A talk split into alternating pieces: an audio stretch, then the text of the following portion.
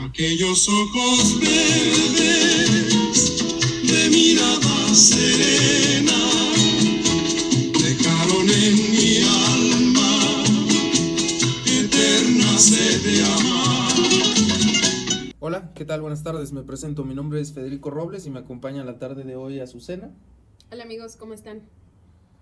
Eh, pues el día de hoy estaremos platicando acerca de un libro que lleva por título Aura, novela corta escrita por Carlos Fuentes en el año de 1962. Es un libro que la mayoría de ustedes espero que ya hayan, hayan leído y justamente por eso lo elegimos para arrancar este proyecto, porque eh, la intención pues es eh, una, fomentar la lectura y fomentar sobre todo eh, pues una convivencia, un debate, pláticas acerca de los libros que nos gustan leer, los cuales nos gustaría compartir con ustedes y que de la misma manera pues se comparta con, con nosotros, qué otros títulos les gustaría platicar, qué le recomendarían a la gente. ¿Qué nos cuentas tú, Susana? Bueno, pues este, Aura para mí es un libro que tiene un recuerdo muy particular. Ok. Cuando no sé cuántos años tendríamos, como unos 15 o algo así, y llegamos a la Ciudad de México. Y recuerdo que un día mi papá nos sentó en el suelo a leernos todo el libro. Pues yo la historia que tengo, bueno, recuerdo que tengo esa historia es que me dormí. Sí, estoy 100% segura. Yo sí me mantuve despierta. No es un libro largo, en efecto, es eh, una novela corta, pero de todas maneras te tardas, pues, no sé, una hora y media. Sí, aparte yo recuerdo que estábamos acostados En y efecto. no sé, como que me ganó ahí un poco el, el sueño y bueno, me, me dejé llevar. Yo sí lo escuché completo. Y la atmósfera que maneja este libro es bastante particular. Entonces, eh, para mí siempre ha sido un libro que me ha gustado y que he leído continuamente. Además de que el nombre Aura me parece hermoso. Cuando tengo una hija así le voy a poner. Ya es una decisión tomada. Solo falta que alguien decida tener un hijo Pero contigo, esa es pero aparte. esa es otra historia. Esa es otra historia en la que no tenemos por qué meternos aquí. Gracias, Fede. Muy bien. Entonces, eh, diría que arrancáramos, ¿no? Eh, sí. Bueno, es un libro muy corto, la verdad, eh, son 60 páginas, pero eh, está cargado sí de una atmósfera como muy mística. Eh, hay muchos momentos en los que sí te mantiene como qué es lo que va a pasar, qué, qué sigue. ¿Y qué es lo que realmente está pasando? Porque no acabas de entender, creo, eh, dentro de este misticismo, en efecto, no acabas de entender qué es lo que está pasando o qué sí es real, qué no lo es. Y creo que eso es lo interesante de esta clase de literatura que se maneja mucho en Latinoamérica. En- hay- Yo creo que sí en Latinoamérica, pero sí es muy particular de México. No solamente Fuentes, hay, hay varios escritores que... eh, está, por ejemplo, el Pedro Páramo, Ujú. que son libros que juegan mucho con esta parte mágica que tenemos en, en México, de la muerte, de la vida, del más allá, de los rituales incluso. Sí. entonces e- eso es una parte que, que es muy interesante. A mí la parte que más me llama la atención es eh, el encontrar un personaje que, un poco por amor, pero realmente no es amor, es por una... Se deja llevar por una primera impresión y hace como un poco una historia dentro de su cabeza sobre lo que es Aura cuando realmente es una persona a la cual no conoce, no tiene ni la menor idea de, de- de nada, pero él, por esta pequeña impresión, eh, termina por, por cegarse, ¿no? Y creo que eso es algo que, independientemente de la novela, creo que eso es algo que a todos nos sucede en algún momento de nuestras vidas y que creo que es muy interesante que el autor lo plasme porque eh, logra que el lector se siente identificado con ese, con ese como, ay, la vi, me quedé perdidamente enamorado y después todo se fue desencadenando a partir de eso, ¿no? ¿Qué opinas al respecto? Sí, no me ha pasado, francamente. Pero eh, respeto que te haya pasado. No, yo creo que es algo que es muy común. Eh, el, el narrador, cuando, el momento en el que se conocen eh, eh, Felipe y Aura es muy...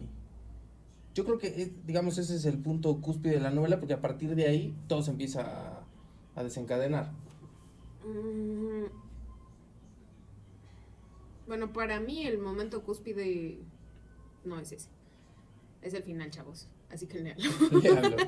Pero bueno. este obviamente no lo vamos a spoilear el libro, pero a mí algo que me gusta mucho y que yo creo que también es parte del encanto de este libro es la manera en la que está escrita. Porque todo está relatándotelo como si tú, el lector, fueras el que está ejecutando las acciones. Entonces es caminas, eh, comes, ves esto. eh, Sí, claro, el papel del narrador no es un narrador que se- de alguna manera te, Te está hablando, sí, tiempo. te está hablando a ti. Eso también es muy interesante. Entonces, eh, yo al menos no me he encontrado otro libro que tenga esta clase de, de narración. No sé tú.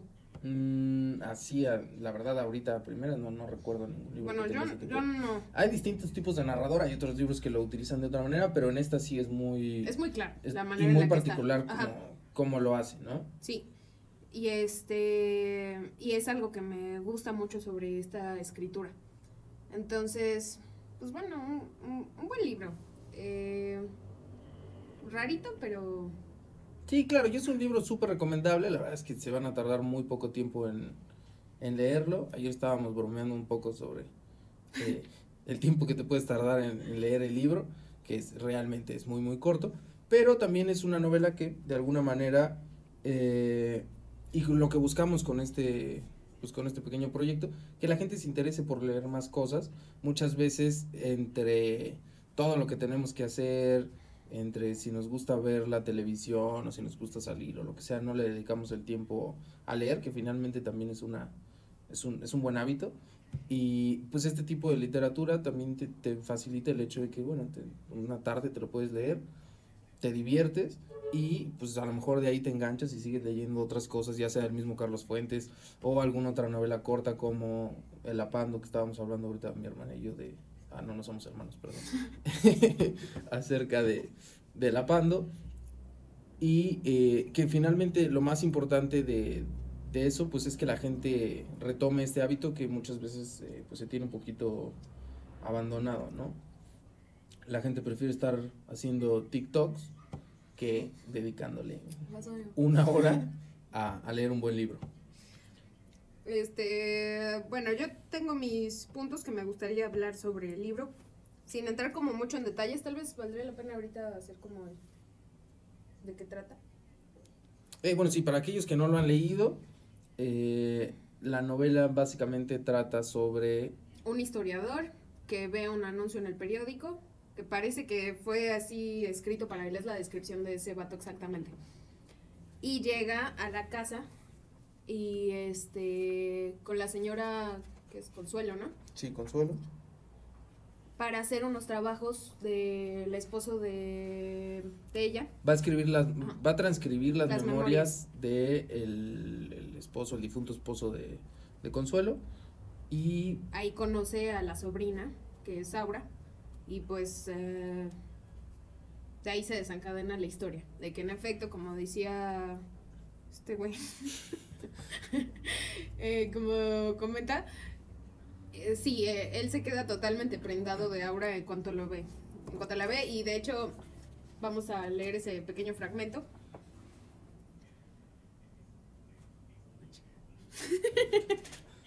ok. La muchacha mantiene los ojos cerrados, las manos cruzadas sobre un muslo, no te mira. Abre los ojos poco a poco como si temiera los fulgores de la recámara. Al fin podrás ver esos ojos de mar que fluyen, se hacen espuma, vuelven a la calma verde, vuelven a inflamarse como una ola. Tú los ves y te repites que no es cierto, que son solo unos hermosos ojos verdes, idénticos a todos los hermosos ojos verdes que has conocido o podrás conocer. Sin embargo, no te engañas, esos ojos fluyen, se transforman, como si te ofrecieran un paisaje que solo tú puedas adivinar y desear. muy bien, qué bonita lectura. Gracias. Eh, pues sí, te, te decía, yo creo que ese momento es en el que, eh, porque voy a poner un poquito en contexto de, sin, sin contar más allá de, de la historia, pero eh, a él lo invitan a que se quede a, digamos, a vivir en la casa de, de Consuelo mientras realiza su trabajo y él no está muy convencido, sino hasta que Ve conoce a Aura. Y una vez que conoce a Aura y, y motivado por, por esa belleza y por ese sentimiento que él tiene, Y por Dice- ese enigma, porque aquí es- ese párrafo lo engloba perfectamente. O sea, él ve algo en sus ojos que nunca había visto, algo que le habla totalmente. O sea, de ver unos ojos normales, él ve pues algo que no conoce. Entonces, creo que sí, obviamente el- la atmósfera de la casa es muy particular también, entonces Es como lúgubre, ¿no? Ajá. Es, es oscura, no sé, yo me la imagino hasta toda pestosa. Sí, claro. eh, Hay una parte en la que habla acerca de que hay ratas en la casa. Ajá. Sí, sí. Entonces, no es un ambiente. Consuelo tiene un conejo. Sí, Sí, bastante raro. no es un ambiente en el que uno naturalmente se sentiría cómodo como para ir a vivir y con personas que no conoces ni nada, pero ese enigma que vio en los ojos de Aura es lo que lo hacen convencerse de quedarse ahí. Simplemente el, el qué podría encontrar en, en- en esos ojos verdes. Ajúa. Pero bueno, a ver, esto, estas son cosas que me gustaría hablar levemente del libro. Ah, bueno, está ambientado en la Ciudad de México, de hecho es en la calle de Donceles, aunque nadie sabe cuál es la verdadera casa. Yo escuchaba una plática de Carlos Fuentes en la cual dice que el número como tal no existe. Ajá. O sea, que él justamente buscó eh, y que recorrió la calle y buscó un lugar que, que no existiera, un poco para que existiera justo este, este misticismo de eh, sí le pongo un nombre a la calle, pero la casa que, que forme parte de, de la imaginación. Eh, nosotros fuimos en algún momento a buscar la casa, fuimos en algún momento a la calle de Donceles y buscamos el número y sí, en efecto, no, no, no existe. Eh, pero es muy interesante, una, la ambientación en la ciudad y dos, esta parte de que te lo haga algo tan... eh, no cotidiano, porque digo, tampoco es que caminemos las No, calles pero de... pues es al alcance. Sí. De- al menos de los que vivimos aquí es al alcance. Y es cuando el libro traspasa a la realidad, el que tú digas, Ay, voy a ir a buscar la casa a ver dónde está Aura y si estaba todo oscuro y la manija, eh, esta madre picaporte realmente era de un perrito, ahí todo feo o algo, ¿no? O sea, es, es lo interesante de la literatura cuando te hace dar un paso más allá de abrir el libro. Este, bueno, entonces eso, de Donceles. Luego, eh, eh, esta parte de cómo a través de la escritura te logra meter en la atmósfera. Yo siento que es un libro en el que realmente tú alcanzas a percibir, eh, o al menos a imaginarte muy bien cómo está todo ambientado. Tal vez porque es oscuro y solo te imaginas así, la nada, ¿no? Pero hay una escena en la que él entra a la- al cuarto de Consuelo que te describe que está todo con veladoras y están los Ajá. milagros de plata y todo. Y es como una imagen muy vívida de un de esta oscuridad en la que ni siquiera alcanzas a ver bien la cama en donde está la señora, pero ahí está sí, el misticismo otra vez y con las velas. Eh, O sea, siento que es un libro en el que realmente te la atmósfera es muy fácil de Te envuelve, sí, sí. que alcanzas a percibir bien pues, los colores, los sonidos, te habla de la falda de, de Aura, de Tafetán. Ajá. O sea, como que es muy fácil realmente identificar esas cosas. Entonces, eso me gusta mucho. También hay otra cosa que me intrigó, a ver si tú, tú qué piensas. Eh, ¿Ves que hay una parte? En la, creo que es la primera escena en la que baja con Aura y ve que hay cuatro cubiertos. Ajá. ¿Quién es el cuarto? Pues solo estaba ella y estaba él. Pero Ajá. están los cuatro cubiertos. No sé si vamos a decir aquí todo, pero... Eh, estamos contándolo, pero en sí yo creo que no estamos contando. eh, De más, pero de aquí más. podríamos decirlo. eh, pero, ¿cuál es tu pregunta? ¿O cu- cuál, cuál es tu ¿para, quién son, ¿Para quién son los ¿Quién es el cuarto? cubiertos? No, porque... Pues tiene tres, que es Aura, Consuelo y eh, Felipe. Ajá, aunque Consuelo no baja a cenar. No, no baja en esa ocasión, pero digamos que está el personaje, así que ¿quién es el bien cuarto? podría ser para ella. Si bien no lo usa, el cuarto ah, es interesante porque yo creo que podría hacer referencia a el esposo. El difunto esposo, porque es un libro que habla mucho sobre, eh,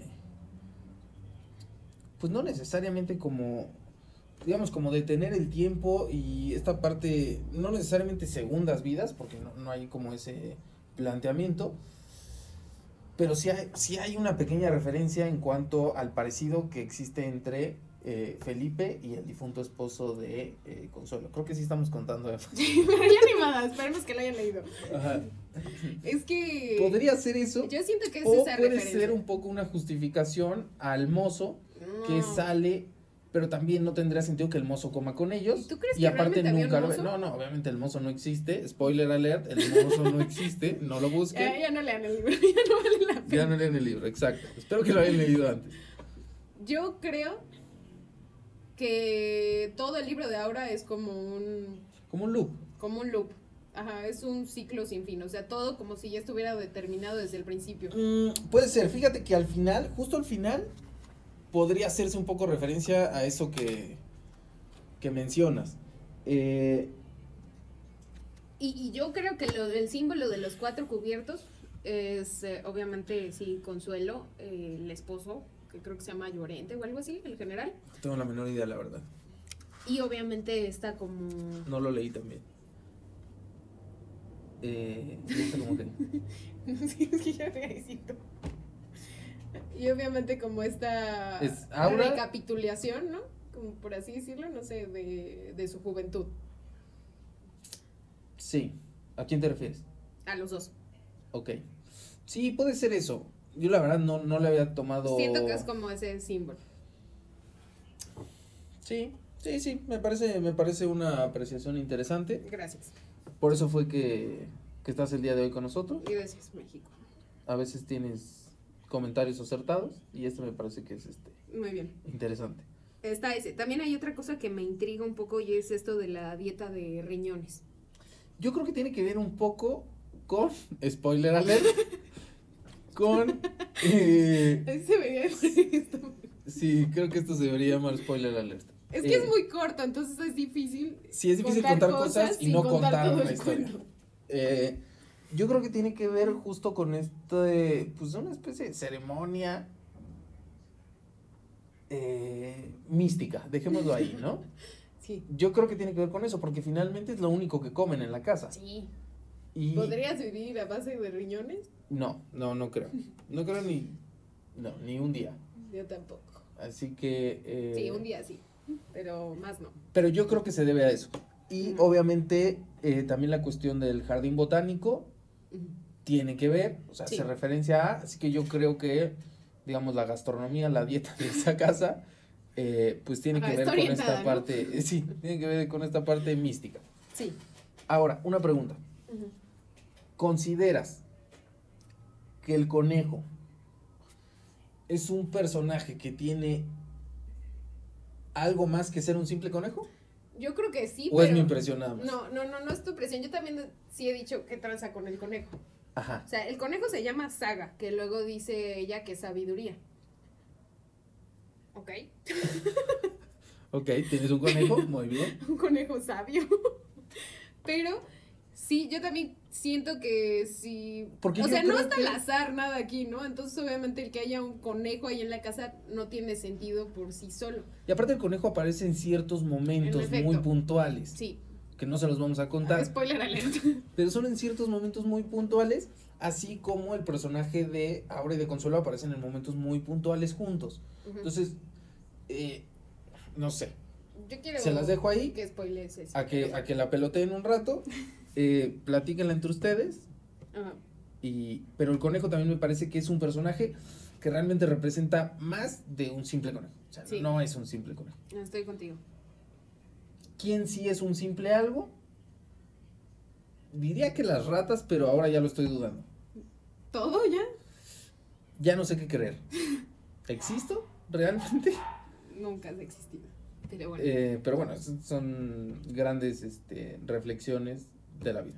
de la vida. Todo motivado por un librito de 60 páginas. ¿Ya ven por qué se los recomendamos?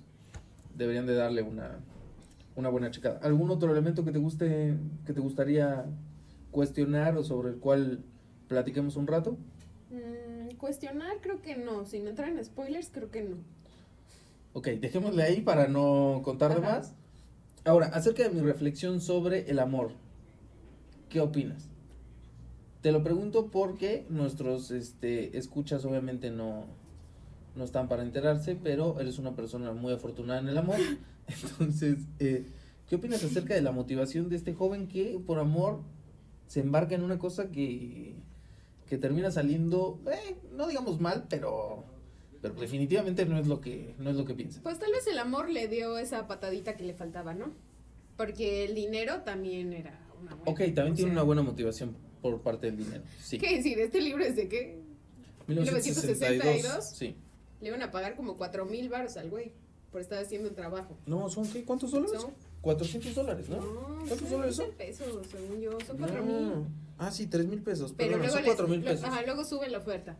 Sí, sí, termina en 4 mil. Entonces, eso es una buena Perdón, es motivación. que yo gano en dólares y obviamente. Perdón. Claro que cuando ves la casa, dices como, eh, ¿vale realmente esto en los cuatro mil? Y aparte te haría dudar, ¿no? A mí sí, no me daría confianza quedarme ahí con una Es viejilla. que eso es lo que yo digo justamente de ese momento en el cual conoce a Aura. Todo, todo te hace pensar que no tienen dinero, no hay luz, la viejita está en su cama a punto de morirse, eh, el cuarto está lleno de ratas, Sí. vive con un conejo. O sea, vete de ahí, ¿a qué te quedas? No tiene sentido. Ajá. Pero es ese momento en el cual conoce a Aura cuando todo se va a la chingada, la verdad. Pero es que yo no siento que Aura sea un libro obviamente de amor. Es como... Y yo siento que lo que Felipe ya Yo porque soy un tenía- romántico, obviamente. eh, Y yo creo que lo que Felipe sentía o era más esta cuestión de la mística y de, de poseer. O sea, Ahora, era te voy a cuestionar, eso. perdóname. Si nosotros estamos hablando sobre que hay un loop Ujú, un poco entre los personajes. Obviamente hay amor ahí. No necesariamente. Ah, sí, ah, hay una Bueno, cuestión sí. más. No necesariamente el conocer a alguien un día significa que la amas, ¿no? Obviamente ese güey yo siento que en toda esta parte mística estaba con agua de calzón. Entonces, porque eso es muy místico. Sí, claro. Entonces, No, no, estaba siento- embrujado. Ajá, no siento que realmente. eh, o sea, siento que la connotación más fuerte es como esta cuestión de poseer. Pero, retomando lo que dices del loop que hablábamos que tiene para nosotros Aura, creo que sí puede haber como un amor eh, histórico, por así llamarlo, como un, una memoria. Ajá. Y por ese lado sí podría decir tal vez que tiene eso. Pero creo que desde Pero no el crees lado que de sea lo central. pero creo que desde el lado de Felipe o cómo él lo vivió es más una cuestión de poseer y de estar sí así embrujado. Ok, muy bien. Eh, ¿Algún otro tema que, que te gustaría tocar acerca del libro? Mm, No. Ok, perfecto. Eh, quisimos hacer, o parte de, de- del desarrollo del programa, es que haremos una contraportada sobre el libro. Ya ven la parte que viene atrás, donde viene un pequeño resumen, eh, la editorial o alguien escribe acerca de por qué deberías de leer el libro. Entonces la idea es escribir una contraportada sobre los libros de los cuales platiquemos, un poquito para hacer una reflexión y para jugarle al mamador, ¿no? Básicamente, básicamente ese, ese es el, el chiste. Entonces, eh, les leo la contraportada que hicimos. Dice, clásico de la literatura mexicana que forma parte del imaginario colectivo. Adéntrate en esta historia de la mano de Felipe Montero y déjate seducir por un par de ojos verdes en los cuales el tiempo se detiene. Camina acostumbrándote a la oscuridad. Ahora te envolverá en un relato donde el rol real se desdibuja paso a paso.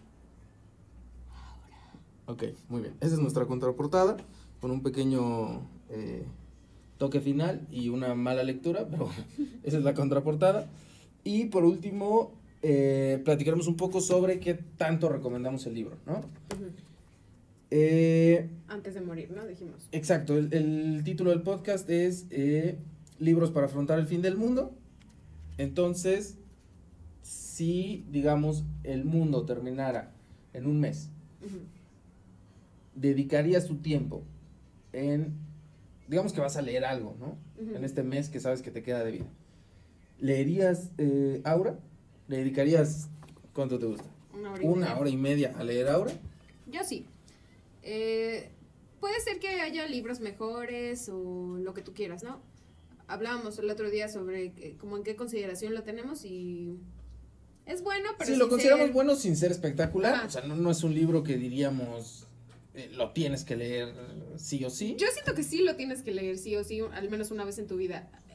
un mexicano, ¿no? Por medio. Tendrá que leerlo sí o sí al menos una vez en su vida. Ok. Pero considerando que es para el fin del mundo, creo que cambia la cosa. Yo sí lo leería porque es un libro que a mí me gusta. Entonces, eh, es, es ameno, sí tiene una, una atmósfera muy particular, como lo hemos comentado ya todo este tiempo. Que, que creo que en esta parte de nuestra cultura y de como eh, México mágico, realmente pues engloba algo que nosotros seguimos teniendo ahí. Entonces es un libro que a mí sí me gusta mucho. De hecho antes era de mis libros favoritos, sin ser el mejor, pero tal vez como me, me relaciono con esa parte o me identifico con, con la brujería, no, no es cierto. También. Este, por eso yo sí lo leería definitivamente. ¿Tú qué piensas? Yo creo que. eh, ah, no sé, si me quedara un mes de vida Sí, eso me hace. y tuviera que leer eh, algo, no estoy seguro de que leería ahora. ¿De qué? Creo que leería. O sea, creo que no me quitaría mucho tiempo, es una realidad. Pero. eh, preferiría dedicárselo a otros. A otros títulos. De igual manera, es un buen libro. O sea, la idea de esto es recomendarles los libros, no decir que no lo lean. Esperemos que el mundo no termine en un mes. Que a estas alturas, bueno, no- a estas alturas no estamos seguros.